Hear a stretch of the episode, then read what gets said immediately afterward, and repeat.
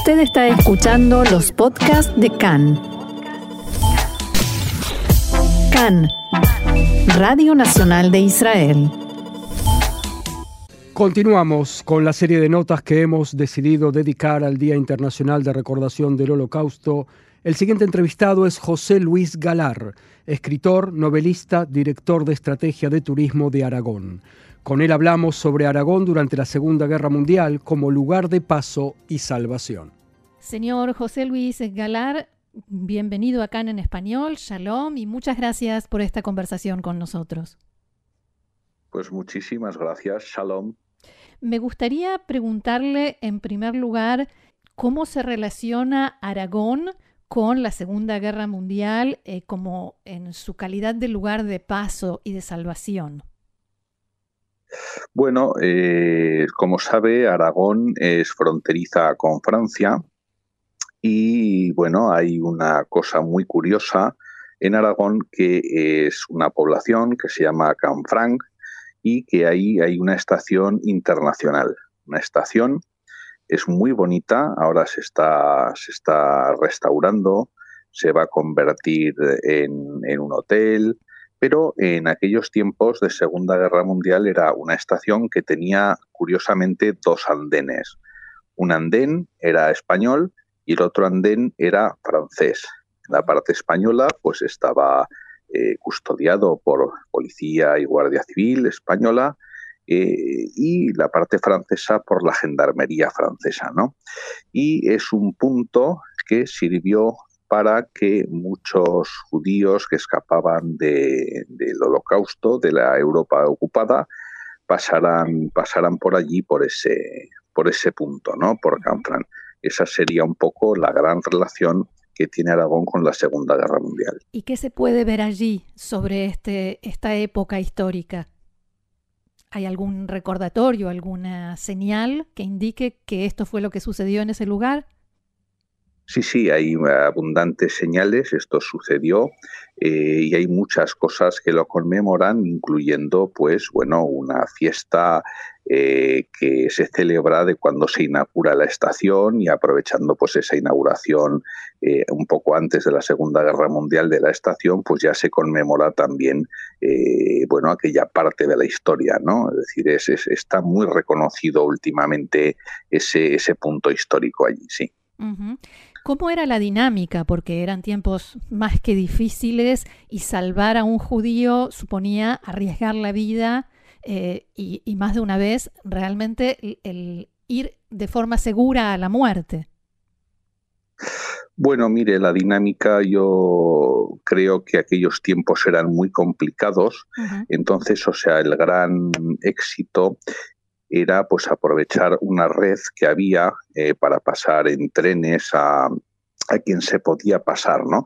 Pero sobre todo lo importante era la actitud de la gendarmería española que había estelado que en cuanto podían pasar eh, los, los, judíos que escapaban, eh, se les atendía. Esto es importante se les, se les recibía, ¿eh? se les recibía con, fin, con gran alegría ¿eh? de que hubieran conseguido pasar la frontera. Y más allá de la gendarmería, la población local, la gente común, bueno, la gente común mm, piense que muchas veces la gente común eh, no sabe lo que sucede en los sitios, ¿no? A veces se intuye y a veces se desconoce, pero la gente común que tenía conocimiento del asunto, desde luego, siempre colaboraban con, con esa ayuda, ¿eh? Esto es, es una realidad o por lo menos no la entorpecían, no entorpecían el proceso. No, en, en absoluto. Es decir, cuando digo colaboraban, pues como en todo, hay personas que colaboran activamente y personas cuya colaboración es no, no, no interrumpir, ¿no? O sea, que en momentos complicados pues ya es bastante. ¿eh? Sí, claro. O no denunciar como podía haber sido, ¿no? Sí, sí, en efecto, en efecto. Pero esto la, población local eh, no, no lo hacía. No lo hacía. Y en medio de toda esta historia que es tan impactante, hay un nombre que se destaca y es el de Ángel Sanz Brice, eh, conocido como el Ángel de Budapest. ¿Nos puede contar sobre Correcto. Sí, pues mire, eh, muy brevemente, eh, Ángel Sambriz era un diplomático que estaba, estaba en Hungría y bueno, eh, salvó junto con la delegación que, tenía a su cargo, salvó aproximadamente 5.000 judíos húngaros de la persecución nazi en 1944. Ángel Sambriz eh, tiene un hueco en, el Yad Vashem, es un justo entre las naciones, eh, y tiene su placa a la que yo he visitado en dos ocasiones que estaba en el Yad Vashem. Y esto da mucha alegría saber que un aragonés pues, ha contribuido a, bueno, pues a esa labor, ¿no? esa labor tan importantísima en aquellos tiempos tan, tan horrorosos. ¿no?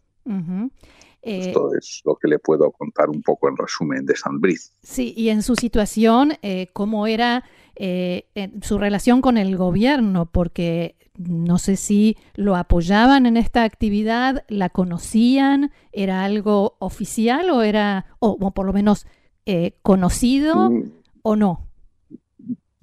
Bueno, y mire, yo creo que esto no, puesto que no soy historiador, no, no les sabría decir mm. con, con, total exactitud, ¿no?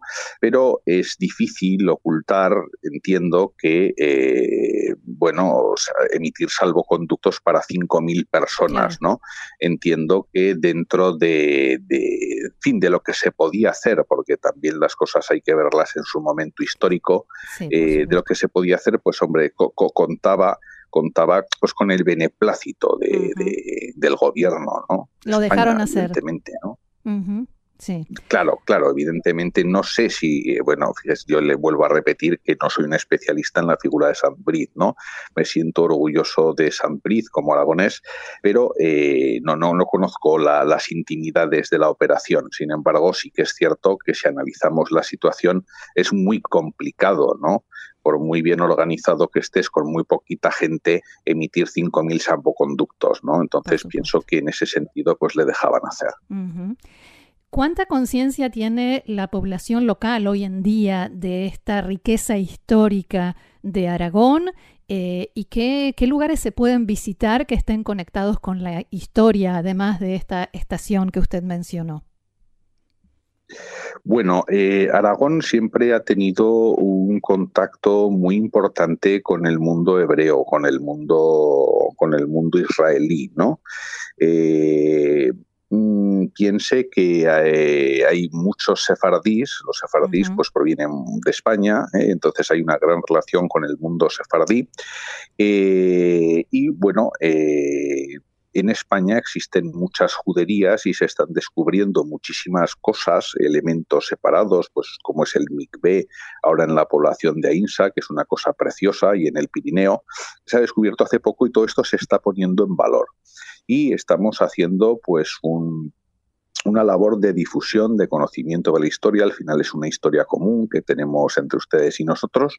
Y, es verdad que cada vez más hay un interés por, esta cultura compartida. Además, ya no solo con el mundo sefardí, sino con el mundo judío en general, eh, hemos hecho un trabajo importante desde Aragón de promoción en, Israel, concretamente, para que bueno, vengan a visitarnos y eh, hemos descubierto que hay una gran afición en, Israel por, por, visitar esos lugares que eh, bueno, podemos ofrecer y que, y que se pueden disfrutar. ¿no?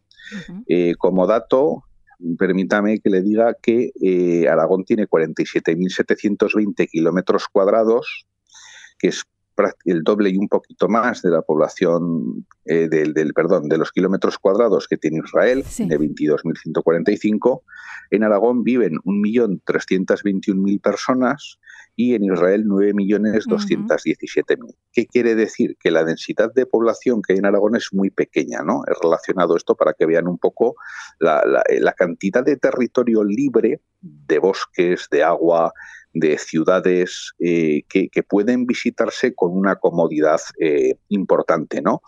Y bueno, pues eh, ya le digo, es decir, por citarle pues algunas cosas de interés que, los israelíes han apreciado, puesto que, han venido, a, verlo, pues han sido cuatro comunidades en, el Pirineo, que han sido Somontano, Sobrarbe, Ribagorza y Cinca Medio, y que ya no solamente tienen, eh, como le digo, pues estos bosques, estas pistas de esquí, estos barrancos para hacer actividades, sino que algunos, algunos lugares tienen una fuerte conexión con, con, ese mundo, con ese mundo eh, de las juderías, ¿verdad? Bien.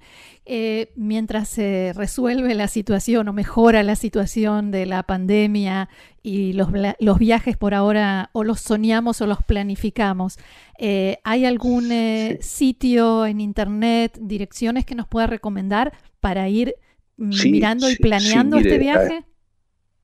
Sí, hay, mire, dentro de esa estrategia de promoción que para nosotros es tan importante, establecer ese vínculo entre, bueno, pues entre el turismo israelí y Aragón y Aragón y, Israel, eh, hay una, desarrollamos una página web que tiene muchos contenidos muy interesantes, que además es una página web que está en hebreo, que es gotoaragon.com gotoaragon.com. Aquí pueden ustedes ver muchas cosas que, bueno, son realmente atractivas, ¿no? Y que así se han contrastado, ¿no? Aragón es un lugar seguro, o sea, es un lugar eh, seguro en todos los aspectos y además es un lugar eh, amable, es decir, es una comunidad amable y que, como le digo, pues tiene mucha historia compartida, ¿no? Así es. Muy bien, señor José Luis Galar, muchísimas gracias por este diálogo con nosotros aquí en CAN en español y será hasta la próxima. Pues muchísimas gracias, ha sido un placer. Igualmente, shalom. Shalom.